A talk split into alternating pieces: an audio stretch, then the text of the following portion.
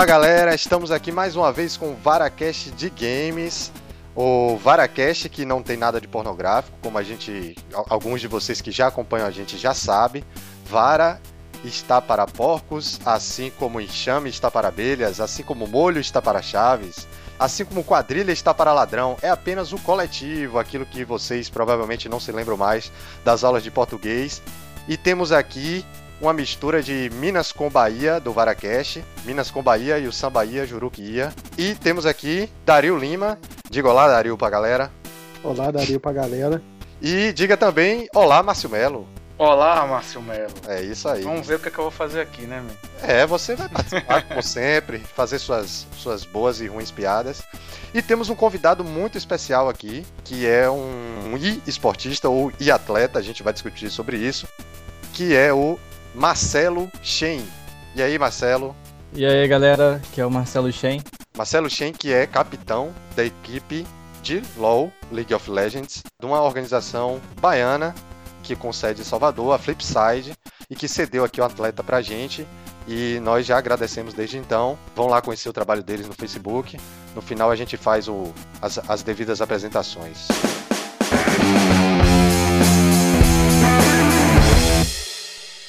Então vamos lá, galera. Para falar sobre esportes, a primeira coisa que a gente precisa definir é o que são ou o que é o esporte, né? O, o termo ele vem do esporte eletrônico, não é isso? Que são basicamente jogos eletrônicos, é, os games, como nós conhecemos, e que tem um, toda uma, uma organização mais pesada por trás, é, a gente tem é, empresas que montam times e que é, financiam campeonatos com premiações com valores elevados. Então, assim, os esportes são esses esportes eletrônicos. E a primeira, a primeira coisa que eu queria levantar, e até pedir sua opinião aqui, Marcelo, é que, assim, o conceito de esporte ele é um pouco diferente do que a gente pode classificar os, os games, né, os esportes. O esporte em si, de acordo com a Wikipedia, que está sempre certo e nunca erra,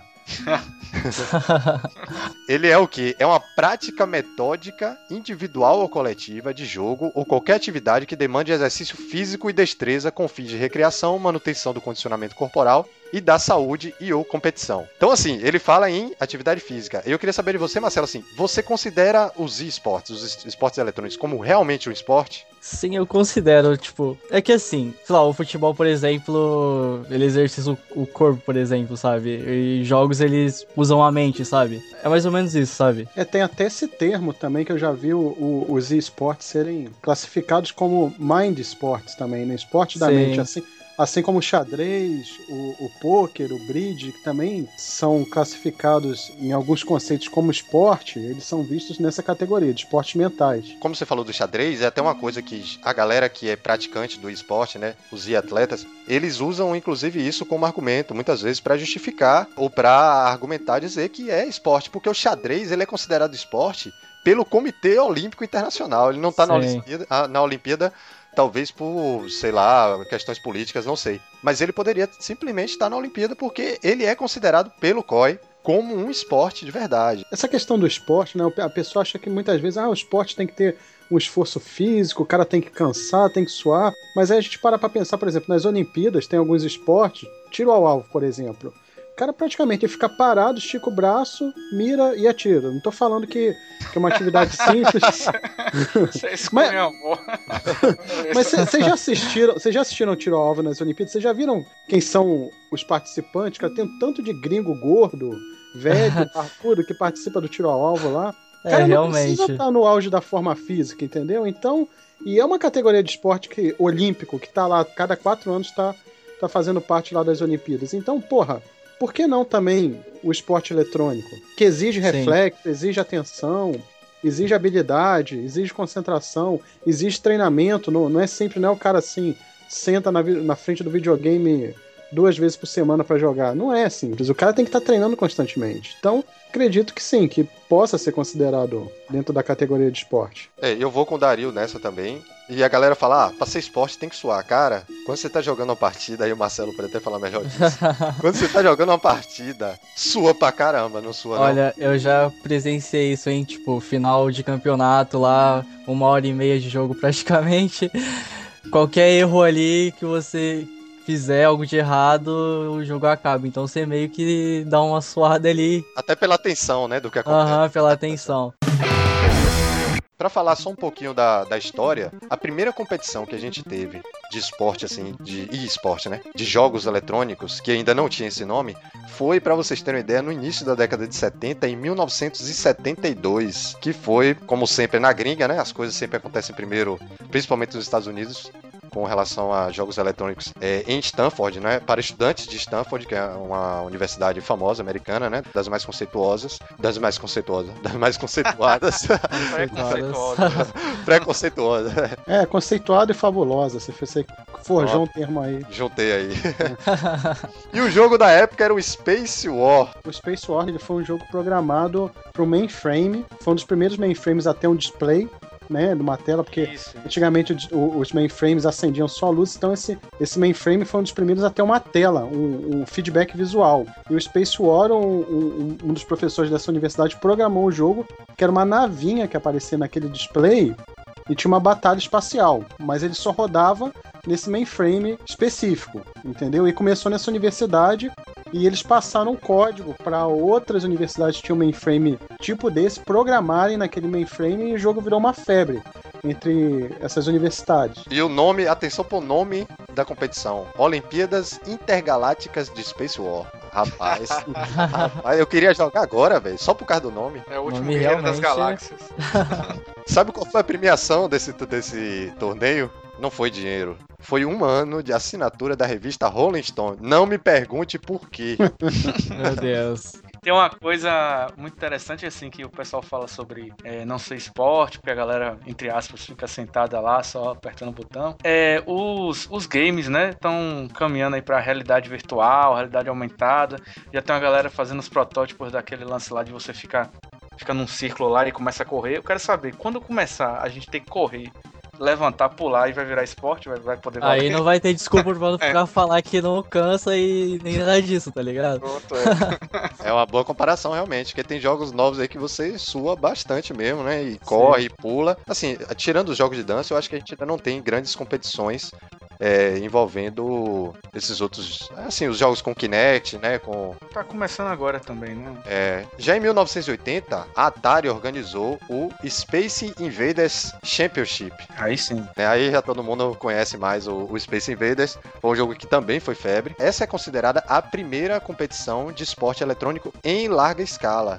Teve aproximadamente 10 mil participantes na época e veio a galera de várias partes dos Estados Unidos. Você vê que ao contrário de, do outro da década de 70, né? É, porque na verdade o Space War, igual eu falei, ele era uma coisa limitada às universidades, a- ao pessoal do ramo, da tecnologia, que, que programava os mainframes, era uma coisa muito de nicho. O, o- o Space Invaders, ele já, já é da época do arcade, já era uma febre muito grande no começo da década de 80. Todo barzinho tinha uma máquina de fliperama, tinha os grandes arcades também que reuniam várias máquinas, já era aquela, já teve aquele boom. E na década de 80 a galera já tinha o console em casa também, né? O Atari. Já tinha o Atari 2600, já tinha sido lançado. O Atari 2600 e os outros também, o Odyssey, ColecoVision, mas o Atari realmente era o, o principal, né? Era o, era o que estourou, era o que fez o maior sucesso. E uma coisa legal da, que a gente, da gente comparar, né? O que, que era competição naquela época e o que é competição hoje, porque hoje em dia você tem muito confronto direto, né?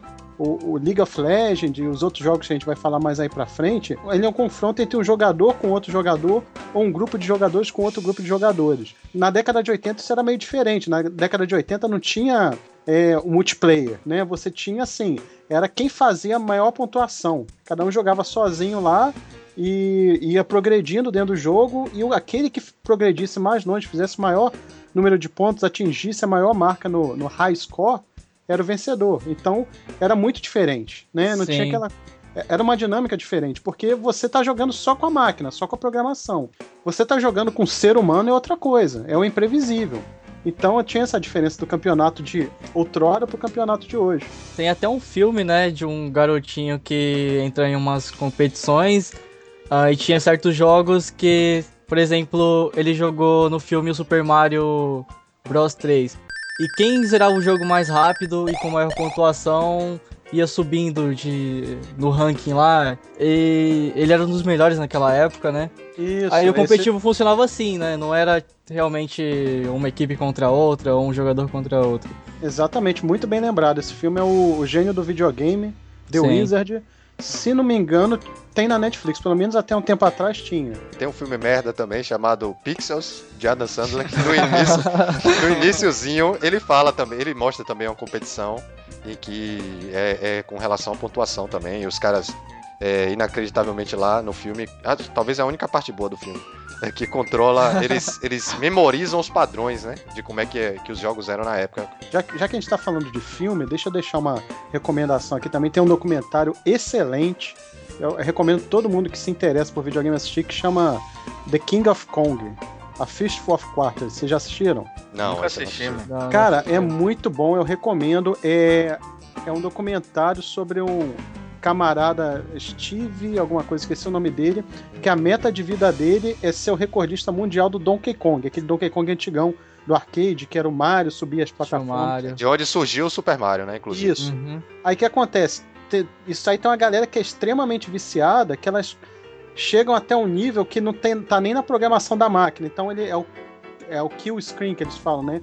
Eles chegam a quebrar a máquina para conseguir a pontuação maior. E esse cara, é a história dele tentando conquistar o recorde mundial. É muito legal e, e pega muito. Apesar de ser um, um- um documentário mais atual, né? por- Porque ainda existem essas competições de games clássicos a- até hoje, ele fala muito da cultura de videogame, da década de 80.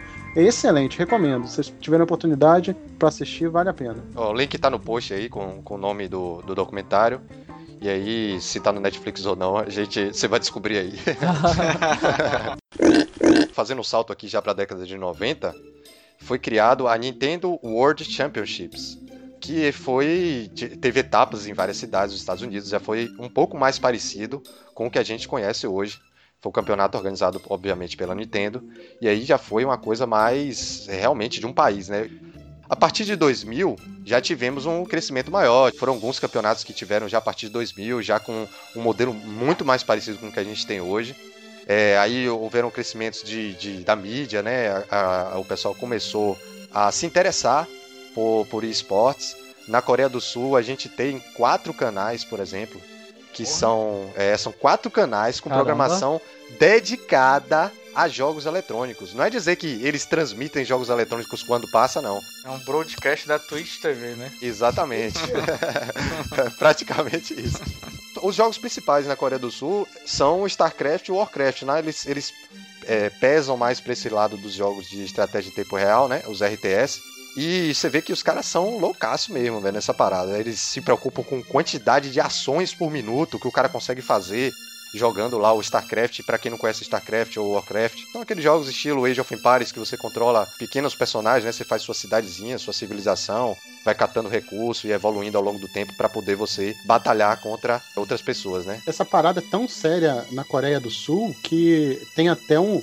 A, a associação de esportes lá é até um braço do, se não me engano, do Ministério da Cultura, né? Da Ministério da Cultura e dos Esportes, parece. É uma secretaria que funciona dentro do ministério que promove o esporte no país. Então eles levam muito a sério lá. É, é, é, o- é o esporte nacional deles, realmente. Da mesma forma que a gente assiste futebol no Brasil, é como eles assistem lá os- as competições de, de StarCraft, de Warcraft, enfim, de jogos eletrônicos.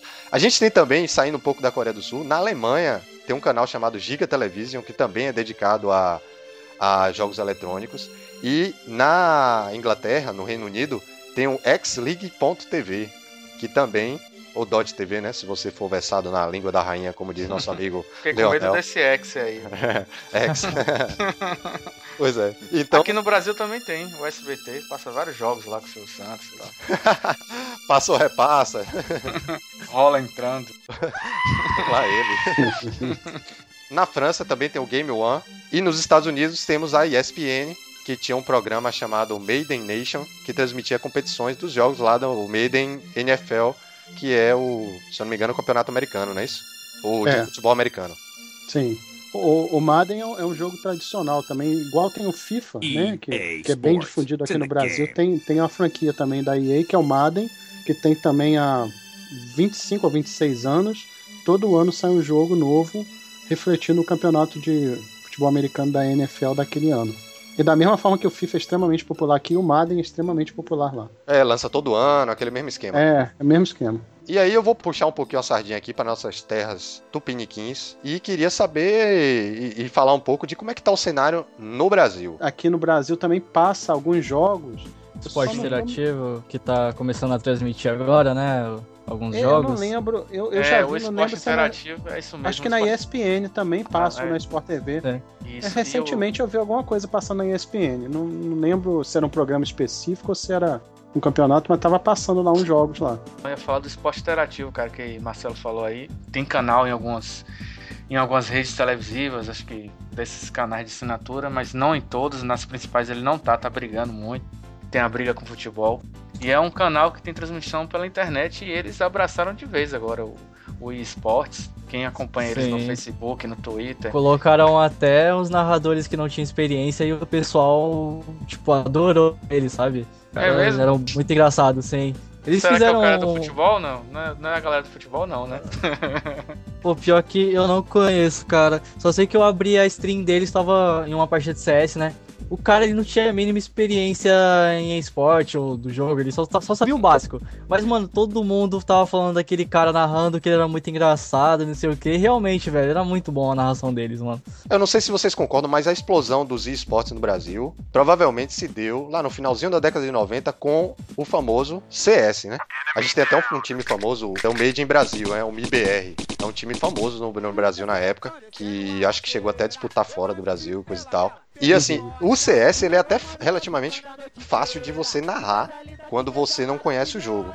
Mas assim, um jogo como o jogo como os MOBAs, né, o League of Legends, o Dota, talvez seja mais complicado você colocar um cara mais inexperiente para narrar, porque o cara não vai entender o que tá acontecendo ali não. Sim, Eu vendo, no LoL é muito mais complicado porque você tem que saber o nome dos campeões, é, dos itens, de tudo, basicamente, sabe?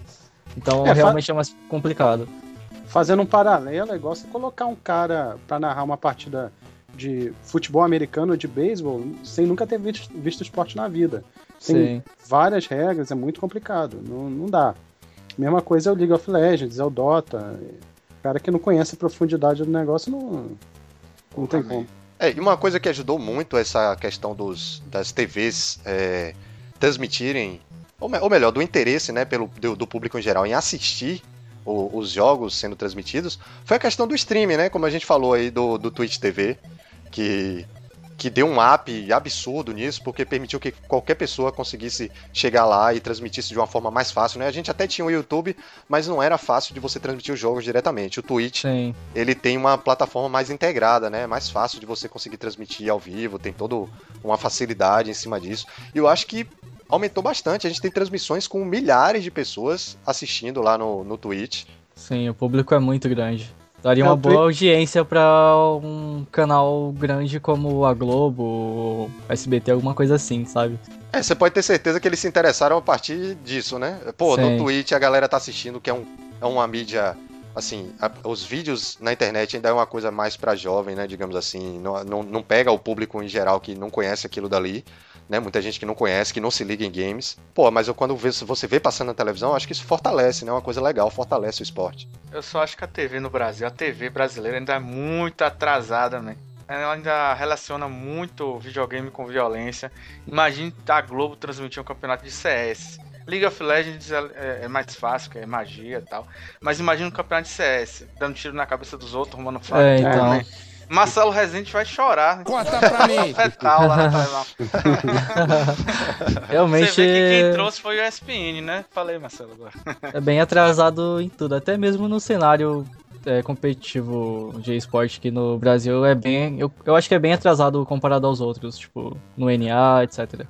Eu acho que o que acaba atrapalhando um pouco aqui no Brasil também é que aqui o preconceito com videogame é muito forte, né? Se for considerar outros países do mundo, já, já tá mais amadurecida essa questão da, da cultura do videogame aqui. Tem muita gente que ainda vê como coisa de criança, né? Sim, tanto não, que lá tem uma faculdade que dá bolsa, né, para quem joga essas coisas assim. Não sei se vocês chegaram a ver. Não. Ah, é? Não sabia. Algumas não, faculdades davam bolsa para alunos que é, faziam parte do esporte, gostavam de jogar. Bacana.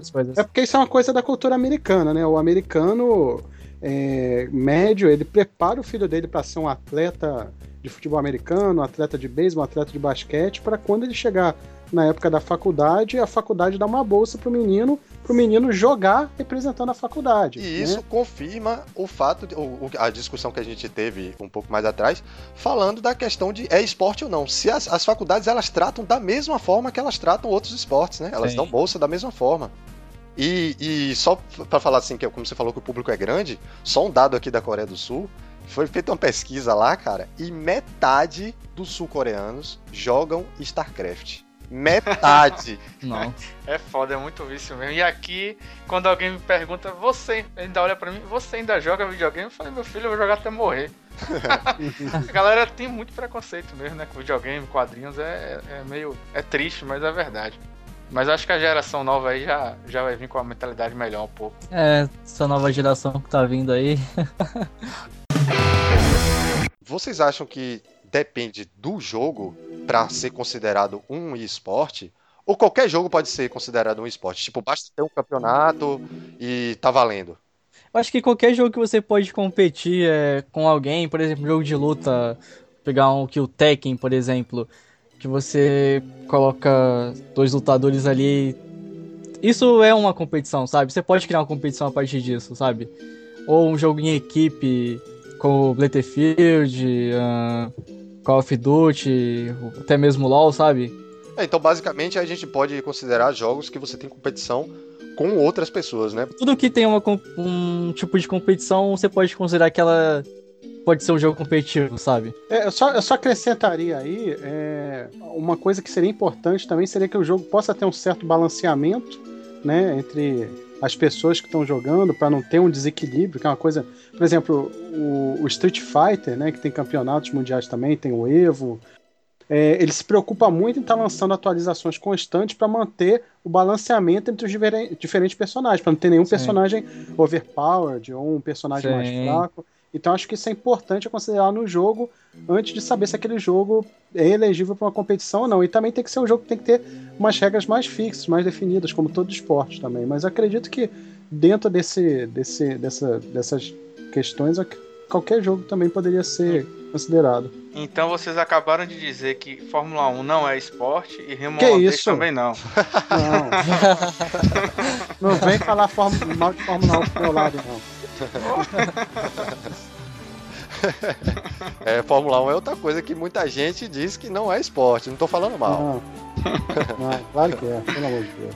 O cara sua ali dentro também, né, velho? o argumento é esse, né?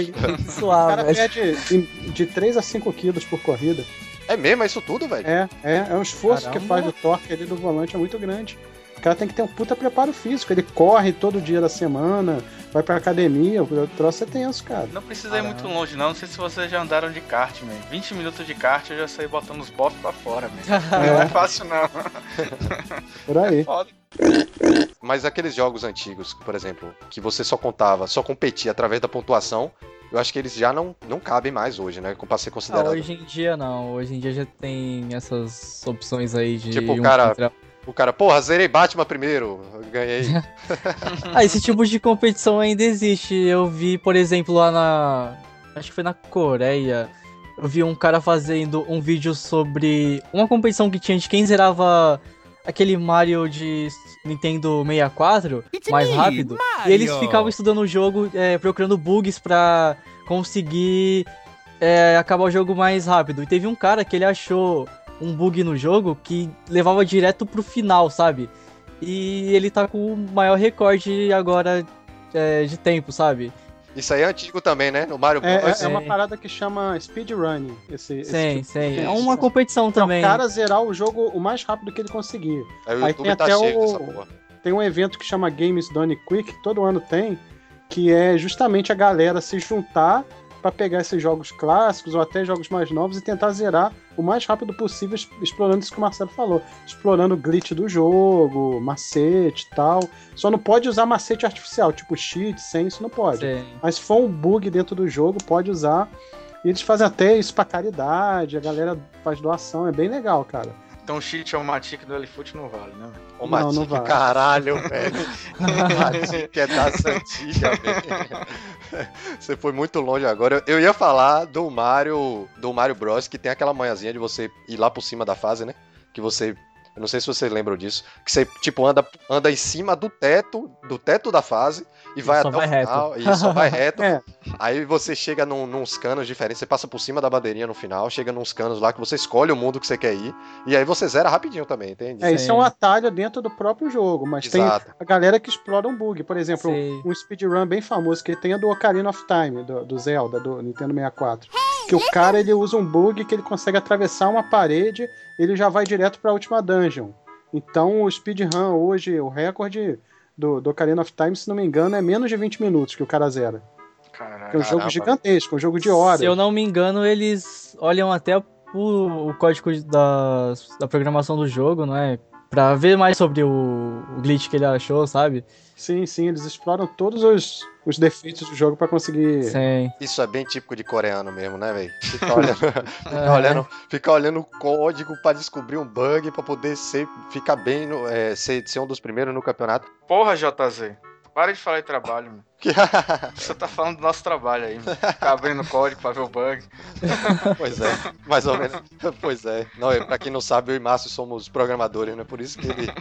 Vocês são, vocês são garotos Opa. do programa. Garoto. Futuramente, então, eu vou procurar vocês pra aprender mais, porque eu pretendo cursar isso também, né? Ah, fica, fique à vontade, então. Pode Fique chamar a gente. A gente tem, inclusive, Marcelo, um exemplo ótimo de, de quando a gente é, influenciou positivamente. A gente, a gente que eu digo, Márcio, Márcio Melo, influenciou Hernani. Se você for ouvir, o nosso Varacast, se eu não me engano, é o 7. Sete. Isso, o Varacast número 7, sobre Turtles of Destiny, que foi um jogo desenvolvido por um amigo em comum da gente, é, que é o Hernani. Ouça lá que eu acho que vai, vai lhe influenciar positivamente. É isso Aí aí, dentro mesmo. dessa vibe tem também o outro podcast que a gente gravou do Tiny Little Bastards também, que é. Ah, esse jogo eu gostei bastante, tá sendo criado por brasileiros, né? Isso. Isso, isso. A Até gente- dei uma força pros caras lá, pra... A gente bateu um papo com os caras, um deles, inclusive, é amigo de infância meu.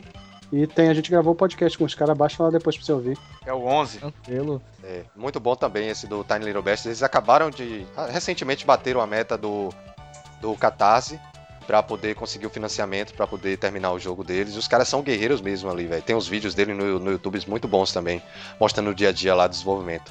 Mas Sim. assim, pode ficar à vontade, pode procurar a gente sempre que quiser. Você já tem meu contato aí, depois eu te passo de Márcio também. Procure, mas continue sendo esportista, viu? É só uma dica. Não, eu não penso da mesma forma que Márcio, não. Eu já tenho, meu pensamento é mais positivo. Voltando à Coreia do Sul, velho, os caras têm campeonato de todo tipo, né, velho? É só você ver o que é que eles fazem com o cubo mágico que você tem uma noção. Eles levam tudo a sério, velho. Eles querem ser só os melhores em tudo. É, é- é tipo isso, velho. É engraçado, né? A cultura é engraçada. Aqui a gente leva tudo na zoeira. Tudo na zoeira aqui, é tipo o contrário deles. Dentro do conceito de, de esportes, eu acho que uma coisa interessante da gente, assim, pra trazer você, querido porco ouvinte, que ainda tá achando, ah, isso é coisa de criança, isso é uma coisa muito boba, é só jogo que os caras se organizam lá e jogam. Só pra vocês terem noção, existe uma coisa chamada Game House. Inclusive é Flipside, que cedeu o Marcelo aqui pra gente. É, ela tem uma Game House, é a primeira, foi a primeira no Norte Nordeste. Não sei se hoje é, é a única, mas eu sei que é a primeira.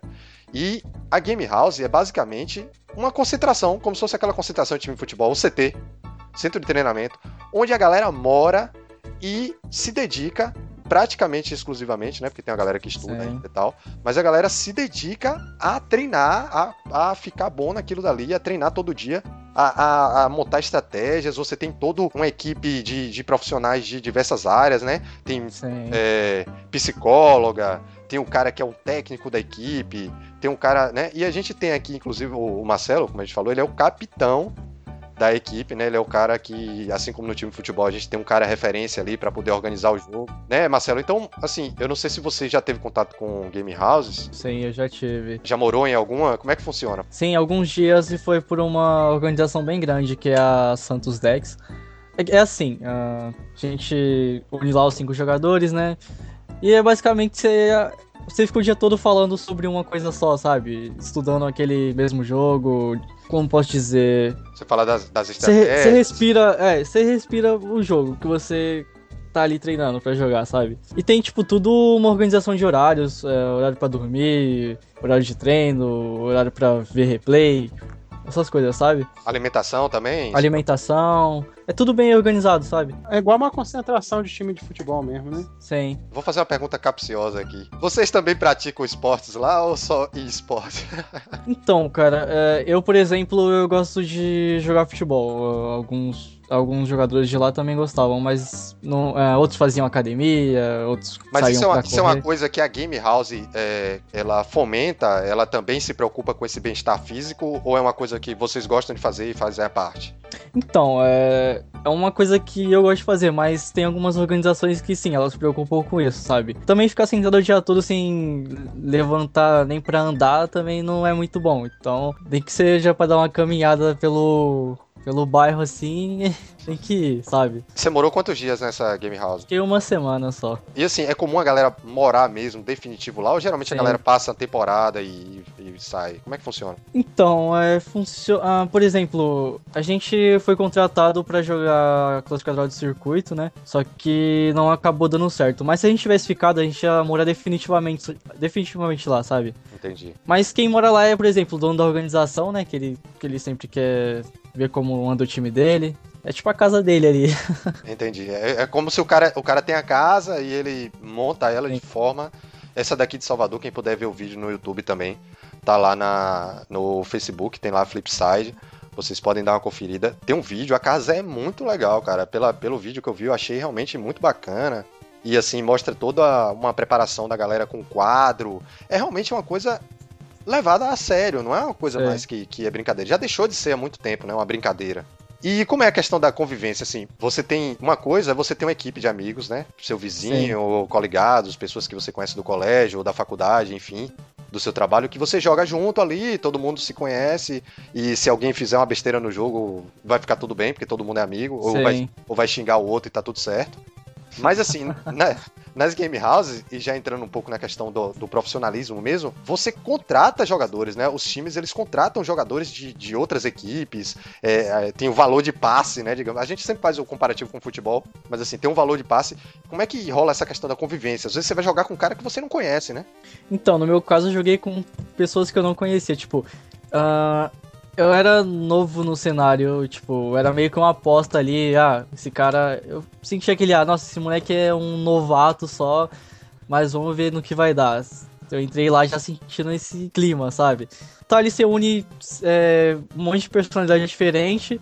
Mas antes disso, é, meses jogando junto pela internet e se conhecendo melhor que, tipo, primeira coisa em um time é amizade. Mas eu não tive, eu não tive nem tempo, né, de conhecer o pessoal. Só falou, ó, pega suas coisas e vem pra cá. Semana que vem já vai ter o campeonato importante. Mas como, tipo, na Flipside, por exemplo, eu conheço eles pessoalmente, né? A gente já tá há bastante tempo junto.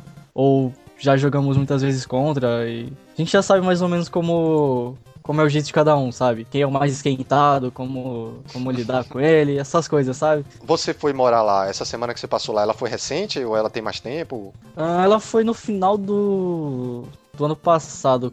Perto do final, na real. Ou seja, você tem 18 anos, você era de menor ainda na época. Sim, sim. E o que é que seus pais acharam disso? É, minha mãe ela não tem conhecimento de como funcionam essas coisas, como é o cenário, nem meu pai, sabe? É isso que eu tô imaginando, você chegar em casa e dizer, olha, é o seguinte, tem uma casa de jogo ali, Colônia É, de então. férias. tem uma, tem uma casa de que- jogo ali, eu vou, eu vou morar lá. Tive que ir lá na página deles, aí mostrar como funcionava e tal. Aí ela liberou, né? Teve todo um trabalho de convencimento, né? Só que ela não gostou muito, não. Ela não. Por mais que eu queira isso, não é o que ela quer que eu faça, sabe? Ela não entende ainda como é que eu não, eu não tive a oportunidade de mostrar como é pessoalmente. É, nós que somos um pouco mais velhos, Dario, como é que seus pais reagiriam se você com 17 anos de idade, naquela época, dissesse, pai, eu vou morar ali, vou morar ali numa casa de jogos. Primeiro que, eu não sei, mas eu não sei se vocês sabem, a gente até já comentou isso no Varacast, os jogos do Brasil, eles ainda são taxados como jogos de azar. e só isso. E a televisão não ajuda, né? Ela chega lá e é violência, é não sei violência. o quê. É, a televisão não ajuda. É então... a questão do preconceito que a gente falou. Exato. Como é que seus. Rapaz, ia ser complicado, velho. Meus pais iam dizer, rapaz, esse menino tá mal. Ah, só lembrando que era uma mensagem atrás da outra a semana inteira. Você tá bem? Tá tudo bem? Tá aqui? bem? Como é que tá aí? Ninguém roubou seu rim? recentemente a Flipside até contratou uma, é, uma, profissionais de diversas áreas, né? A gente viu que tem uma psicóloga e tal, e eu acho que tem, tem toda a preocupação realmente com o estado mental, né, dos jogadores. Sim, ela ajuda bastante. Eu tive duas aulas com ela, né? Que ela ficou um tempo com a gente, uma vez por semana. Realmente isso melhora o desempenho de todo mundo, sabe? E eu vi que ela joga também, né? Ela... Sim, ela joga. Você pensa, ah, o que uma psicóloga vai ajudar? Mas, tipo, pra jogar jogos você tem que estar tá bem mentalmente, né? No LoL principalmente. Se você tiver ali irritado, tiltado, né? Como a gente fala, com alguma coisa você acaba errando mais, sabe? Coisa que você não costuma errar. E ela tá ali para que isso não aconteça. Qualquer problema que você tiver, é, ela tá ali pra te ajudar a resolver, sabe? Como é que é essa questão de como os, os nerds há muito tempo também namoram, né, Xarope? Você que Atualmente, né? Que na minha época nada, era só videogame mesmo. Atualmente os, os, nerds também namoram, né? A galera dos jogos eletrônicos. Como é que é essa questão de namorar? Pô, o cara tem uma namorada e quer visitar lá, na, o cara mora numa game house. Existem restrições quanto a isso? Como é que funciona? Não, não tem restrição sobre visitar, não. É, é bem de boa isso. Eu acho que essa zoeira é mais para aqueles aquele pessoal que acorda cedo, joga até a madrugada e nunca sai de casa pra nada, sabe? É, tô ligado. Mas. É, eu acho que o LoL nunca afetou na minha vida nem em estudos nem em nada, sabe? Eu sempre tive meu tempo. Eu sempre soube dividir bem o tempo pra fazer. pra treinar, essas coisas, sabe? É, acho que esse é o essencial, né? Você saber dividir bem, bem o tempo. Eu queria, queria aproveitar também para perguntar ao Marcelo é, o seguinte, cara, porque assim, é, vocês falaram que tem a presença da, da, psicóloga que ajuda o time, que também joga, mas a, a, equipe de jogo mesmo, ela é totalmente masculina, né? São só rapazes que participam, não é isso? E, sim, sim. E de modo geral, o que a gente vê aí também são, são times masculinos. A gente vê muito pouco presença é. É, feminina nesses esportes. A gente tem uma garota na reserva. Ela sim. joga com a gente às vezes, mas continua. Mas é minoria. Você vê Sim, é minoria. É, como é que vocês enxergam isso? Você, é, você particularmente, sua equipe, vocês não acham que precisa existir um, um movimento mais inclusivo para trazer mais é, a presença feminina para dentro dessa área é, do, dos esportes? De repente é, é, uma coisa muito machista que que está uhum. acontecendo, é um pouco até de da maneira como muitas meninas são tratadas também dentro da área. O que, que você tem a dizer disso, Marcelo? Olha, é uma coisa. Eu conheço as garotas do Raelo, sabe? Só, só contextualiza, contextualiza o que é Raelo, só pra galera que não sabe. Raelo é os. O, Elo é o ranking mais alto. Raelo é o, o ranking mais alto do LoL, por exemplo. É os que estão hum. lá em cima. Eu conheço e elas têm um, uma personalidade forte, sabe? É, geralmente os, os desbravadores, digamos assim, né? Eles têm que Sim. ter opiniões mais fortes porque eles vão meio que se aventurar num ambiente que, Sim. como o Dario falou, ele é um ambiente majoritariamente masculino cheguei Tem até a jogar. Se impor, né? Sim. Que eu vejo, tipo assim, por exemplo, o bronze, que é o elo mais baixo do, do LoL. Uh, e também tem as pessoas mais tóxicas, né? Uh, eu já fui bronze e eu já tomei rage pra caramba. Uh, já dei rage pra caramba, já culpei outras pessoas que eu não tava subindo. Uh, só que assim. É... Só explica pra galera aí que não tá acostumado o que, que é dar rage. Dar rage é você, é, é você brigar com as pessoas em jogo, sabe? Uhum. Ofender. É você se irritar, né? Você se, se irritar, irritar também. e você acaba xingando e coisa do tipo. Você é burro, cara, que loucura. Como você é burro. Por exemplo, pra mim chegar até onde eu tô aqui hoje, eu tomei muita rage, é, já dei muita rage, já culpei gente. Uh, só que eu subi e tô aqui hoje e sei como funciona tudo isso, sabe? É porque o que acontece, como você falou, os, o, o, os níveis mais baixos, né? Sim. Tanto no LoL como em qualquer outro jogo, você tem a galera mais iniciante. A Sim. galera mais iniciante é uma galera que muitas vezes não leva tão a sério quanto o cara que quer uhum. levar a sério. Entendeu? Então, assim, como quando você fala é, tóxico, você tem desde o cara que quer realmente jogar e quer levar Sim. a sério. E você tem o que a galera chama de tóxico, né? Que é um termo até um pouco pejorativo, mas é, é o que a galera usa. Que é aquele cara que tá ali pela zoeira. O cara às vezes entra no jogo e sai, vai tomar café, larga lá o Sim, personagem cara. parado. Exato. No FIFA é direto isso, né? Pois é, os caras não querem jogar, eles não querem se. Eles, eles não estão nem aí pra aquilo dali, pô. E, e não entendem. Que assim, você respeita o adversário quando você joga bem, quando você tenta dar o máximo de si, né? Então é chato, Sim. às vezes, quando você vai jogar com o cara, por exemplo, como é, Márcio falou aí do FIFA, o cara às vezes, porra, vou ter que sair aqui, larga o controle lá e lá, Sim. o, o cara lá parado, pô, aquilo. Sei. No caso do LoL, que é um jogo de time, que, e só são cinco pessoas de cada lado, um cara que sai de um dos times, ele acaba Deixa com o resto. Porque, tipo, o bronze ele, passou por tudo isso, chegou ao Challenger e virou um bom jogador, foi chamado pra um time, conquistou o espaço dele, fez o nome dele. É, todo mundo pode chegar lá, sabe? Tipo, homem ou mulher. Então, eu acho que elas deviam se juntar, jogar, aprender com o jogo, chegar até lá em cima e provar que é muito melhor que, que esse pessoal que fica falando, sabe? Porque tem garota Raelo aqui que já jogou competitivamente e é famosa por isso, sabe?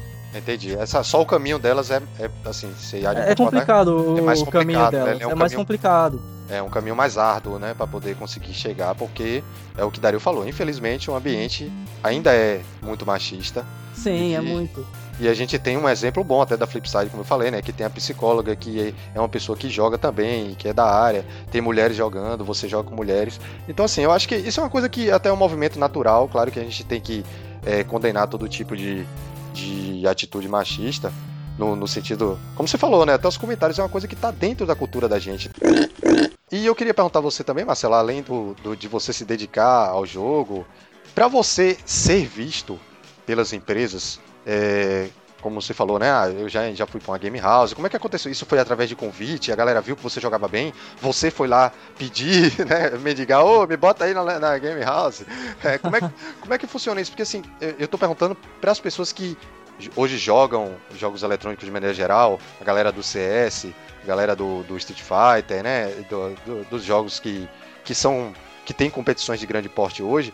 O que é que esse cara tem que fazer para ele se tornar um esporte além de treino, além dele ser um bom jogador, que não é suficiente, né? Além disso, pro cara conseguir, tipo, é, pelo caminho mais fácil, ele tem que ter contatos, tá ligado? É, eu nunca. Eu não, eu não tinha contatos. Então o que eu fiz foi.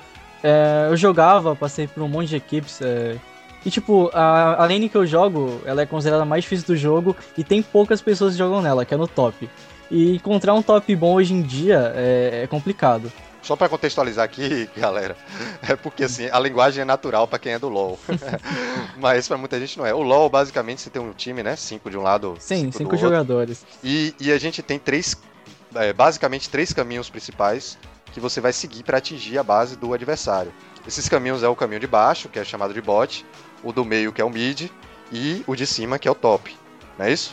Sim, exato. E o top, geralmente, ele joga sozinho, né? Tem uma ajuda de um cara que fica ali rodando o mapa, né? Sim, é o jungle que O jungle. meio que cria a história do jogo, né? Que tá ali pra fazer o early game. Exato. E, mas o top, ele geralmente joga sozinho, por isso que, Sim. que é uma, realmente uma das posições mais difíceis de jogar. Sim.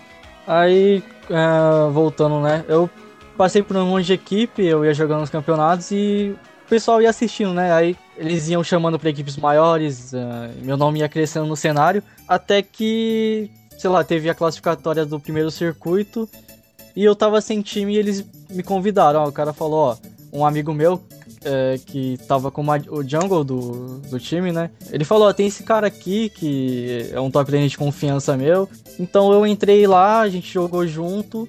E é assim que funciona. Você tem que ficar bom no jogo, jogar os campeonatos, né? Ah, ter um bom desempenho que alguém vai ver, sabe? Alguém sempre tá de olho ali. A organização, ela sempre tá procurando quem é bom no cenário pra chamar pro, pro time dela, sabe? É, Eu queria, queria aproveitar também e fazer uma outra pergunta, Marcelo. O, pro cara que nunca jogou LoL na vida, ele quer começar, porque a- o LoL ele é um jogo bem difícil de dominar, né? E, e a galera que joga competitiva, ela tá preocupada em treinar e melhorar. É, o cara que nunca jogou para entrar nesse cenário, ele, vai ficar meio perdido. Ele, ele não vai poder entrar no meio de um jogo com a galera profissional que ninguém vai querer um novato. Porque é aquilo que Sim. você até falou antes. O, o novato, o cara que não tá levando a sério, ele atrapalha o time, né? Sim. Então, o cara que nunca jogou, ele quer começar a jogar, onde que ele pode encontrar ajuda? Ele pode simplesmente instalar o jogo e tentar aprender sozinho? Tem algum caminho que ele possa seguir? Alguma equipe que ele possa procurar para tentar começar a aprender? Como é que o cara faz? Tem alguma dica para esse cara? Então, é assim, uh, realmente leva muito tempo para você dominar o jogo, né? Uh, para você conhecer todos os campeões, as runas, tudo que, que é, tem muita, tem bastante coisa, sabe? Então o cara ali tem que, hoje em dia, por exemplo, tem muito conteúdo na internet, né? Que o pessoal faz. Antes você tinha que instalar o jogo, jogar, jogar, jogar e descobrir por você mesmo, sabe? Na maioria das vezes, é claro. Só que hoje o cara ele consegue achar vídeos na internet, textos, sei lá, como frisar lane, como dar last hit melhor, uh, essas coisas, sabe? Tem as tier list. Então o cara ele já tem é, uma base ali para pegar conhecimento do jogo, sabe? E uhum. conseguir evoluir mais rápido. Mas o principal é que, tipo, você não, você não vai instalar o LoL e, e simplesmente ser o deus é, com um personagem, deus da mecânica. Isso leva muito tempo, você tem que jogar, jogar, jogar. Por mais que você tenha conhecimento, esse é o caso dos coaches, tá? Os coaches, ele tem muito conhecimento, mas uh, eles não têm a mecânica para executar, sabe? Ele então, não tem, eles... como diz no popular, ele não tem dedo. É, não tem dedo, vai. ele não tem dedo para executar o que ele sabe. Então ele passa para jogadores que tem dedo e os jogadores ficam com dedo e conhecimento, sabe? E para você ter dedo, você tem que jogar o jogo, tem que jogar muito. Jogando, jogando, jogando ali, você vai criar dedo uma hora. É porque, assim como no, de novo, a comparação inevitável com o futebol ou com qualquer outro esporte, você tem tanto a parte teórica quanto a parte prática, né? Sim. E aí é a mesma relação. Você tem um cara que tem um conhecimento profundo das táticas, das estratégias, de tudo aquilo ali, mas ele não, não tem mais condições de executar ou no caso de futebol por idade, né, o caso do técnico, ele já passou a época dele, ou até porque o cara realmente não tem habilidade, mas ele entende daquilo dali, a parte teórica ele sabe muito, então ele consegue Sim. passar essa parte é, de forma a, a, melhorar a habilidade dos que têm dedo, né, digamos assim. Sim, sim. Para essa galera que nem tudo, não, não, uma coisa é você virar um esportista, né? Mas para você viver disso de verdade, entra sempre. É, eu não sei mais nem se eu chamo no jargão a gíria de Dilmas de, ou, ou se eu chamo de Temers né? Porque o nosso dinheiro agora.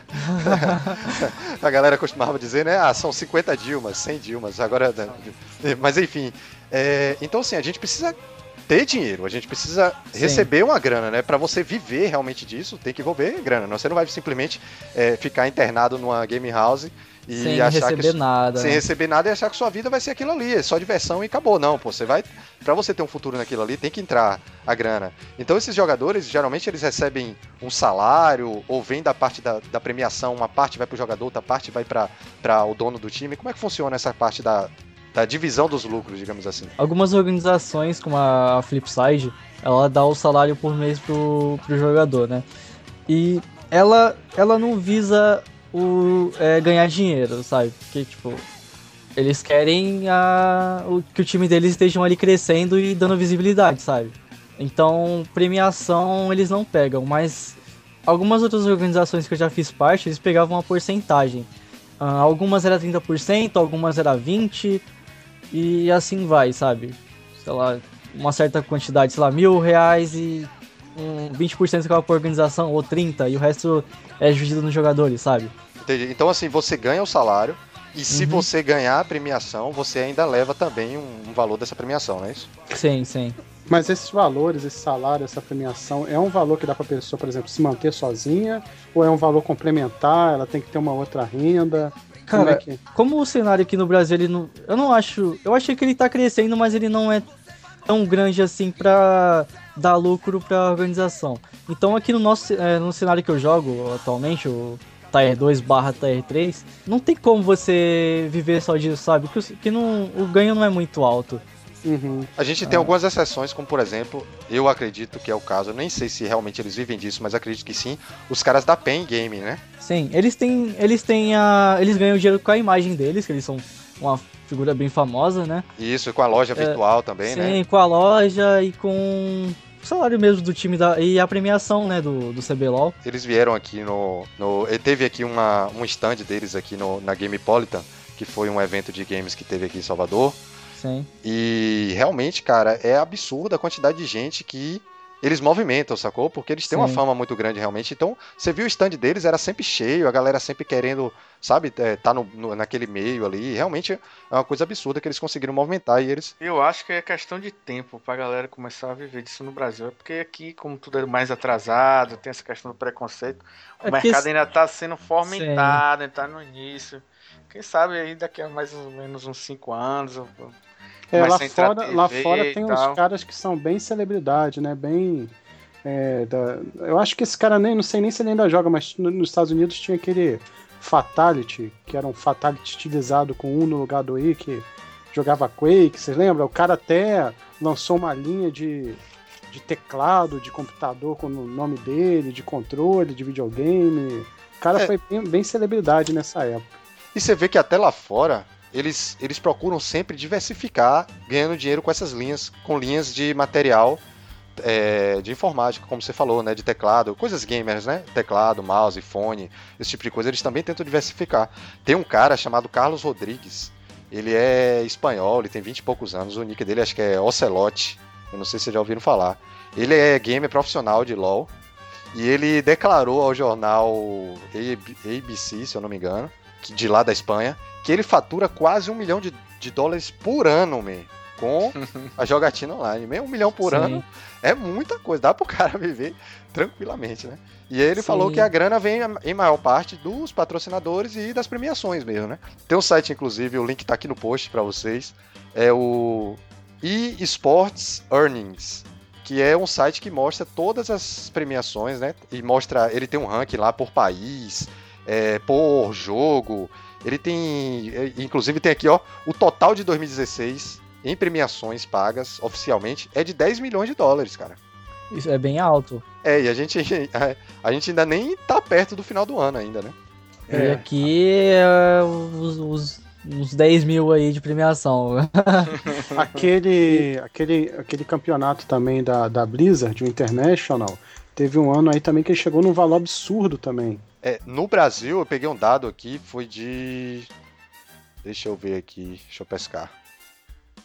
Acho que eu apaguei esse diabo. Pescando, jovem. Ô, velho, tem que pescar, você acha que eu Bota decorei o som tudo? do tecladinho aí. tá? Foi em 2014, se eu não me engano, o total de premiações no Brasil todo, em 2014, foi de aproximadamente 500 mil reais. O total, do Brasil inteiro. Uhum. Entendeu? Assim, que não é um valor baixo. Não é um valor É, não baixo. é um valor baixo, mas comparado aos outros é. Exato. Não é uma coisa que dá pra Não é. você viver Sim. disso, porque isso é em premiações espalhadas pelo Brasil todo, é né? Sim, falar. não é só em um campeonato só. Mas você vê que já começa a É movimentar uma não grana dá alta. tan- Não dá tanto retorno também, né? A questão é que lá fora a galera tem, tem a grana, além dos patrocínios, a galera tem a grana de merchandising, né? Tem a grana de. do- do- do- o próprio Dota, né? O International, eles vendiam um item in-game que custeava o prêmio do torneio. Um, tipo um, um livro, um tomo lá que dava algum bônus para os jogadores, e você comprava aquele, aquele livro que era um item virtual, e aquilo custeava o, o, o valor total do, do prêmio que ia ser pago. Então eles têm essas outras fontes de lucro. É uma coisa que aqui no Brasil ainda não tem muito como fazer, né? O Brasil ainda está muito, Tá muito atrasado ainda. muito né? engatinhando nessa, Sei. nessa questão. É, mas é, é como o Márcio falou, eu acho que é só questão de tempo mesmo. Vai chegar, assim, sempre demora um pouco mais as coisas aqui, mas vai chegar, a gente- a já tem uma, uma força, uma certa força, não pra grande massa, mas assim, pra galera que acompanha, a gente tem uma comunidade forte, é, que, que consegue é, angariar a gente, né? Você vê, se eu não me engano, teve recente, no, eh, no recente não, teve no ano passado é, eventos da transmissões da etapa de, de etapa de campeonatos, eu não sei se foi de LoL ou de algum outro jogo, no estádio do Palmeiras, se eu não me engano. E foi uma galera absurda pra assistir, pô. Foi uma quantidade de gente muito grande, vendia ingresso e tal. É, é- Sim, esgotou no primeiro dia, né? Foi bem, bem rápido que isso. esgotou os ingressos. E, e você vê que a galera se preocupa não só em assistir é, pela televisão, a galera quer ir. E você tem um Sim. público que tá lá no evento, torcendo, gritando, como se fosse gol realmente, entendeu? Sim. Os caras vibram, é, é, a, a gente. Quando, quando você vê um cara que mata o outro no LoL, por exemplo, a gente vibra com aquilo dali. É realmente uma pontuação. Você, você grita como, comemora como se fosse gol, né? Sim. Então, galera, nós tentamos mostrar para vocês aí um pouco do universo dos esportes. Você vê que é uma coisa que está crescendo muito, é uma coisa que, que é levada já muito a sério, não é mais uma brincadeira de criança há muito tempo. É, é uma coisa que envolve uma grana pesada, grandes empresas, é, um, valores altos sendo movimentados no mundo e chegando aqui no Brasil. E eu queria assim agradecer bastante a Flipside por ter cedido Marcelo aqui com a gente. Então é isso, pessoas. Se quiserem saber mais da, da Flipside, vocês podem é, procurar. O no, link vai estar no post, né? O link vai estar aí no post do Facebook deles, o Twitter. Tem um vídeo lá da Game House que eu falei que é muito legal. Eu vou botar aí para vocês, para vocês entenderem mais como é esse conceito, a galera que não conhece. E aí, você chegou até aqui, como diz Leonel, eu acredito que você já sabe, mas é, nós temos o nosso site, que é o www.possilga.com.br. Por favor, é, Márcio Melo, o nosso Facebook. facebook.com barra Depossilga, T-H-E. Tem que, frente, tem que complementar da língua, como é? Para você que não é versado na língua. Para você que não é versado na língua de Shakespeare. T-H-E-T, Apossilga. e aí, Dario, o nosso Twitter? É o arroba Depossilga. Da mesma forma que Márcio Melo falou aí do Facebook. THE Possilga. E queria também chamar vocês, convidar vocês, queridos pouco ouvintes, para ouvir um novo projeto da Possilga, mais precisamente do nosso querido Rafael Saldanha, que também integrou a nossa equipe de forma definitiva. Ele, assim como Dario, vieram lá do Cavaleiros que Dizem Lista, podcast que eles gravam junto com Leonel, e entrou aqui na nossa Possilga o Radiola Torresmo, que é um podcast de música, já está disponível aí para vocês. Sempre Rafael Saldanha com algum convidado fala sobre música, bota algumas músicas para você ouvir com temas bastante interessantes. Vão lá dar uma conferida, que tá legal. Dê um like, dê um joinha. Dê um joinha lá pra gente. Espalhe a palavra se você gostou, mas eu acho que você vai gostar. Eu confio no lá ele, Taco de Saldanha. e Dê, se você gostou do Varacast, se você gosta do Varacast, dê cinco estrelas aonde, Márcio Melo? Lá no iTunes, iTunes. É a nova rede social. A nova rede social. também conhecida, também conhecida pela, por aqueles que sabem falar corretamente iTunes. E o nosso e-mail de contato é o contato arroba possilga.com.br. Então, até a próxima, pessoal. E... Beijo no coração. Beijo, beijo no coração.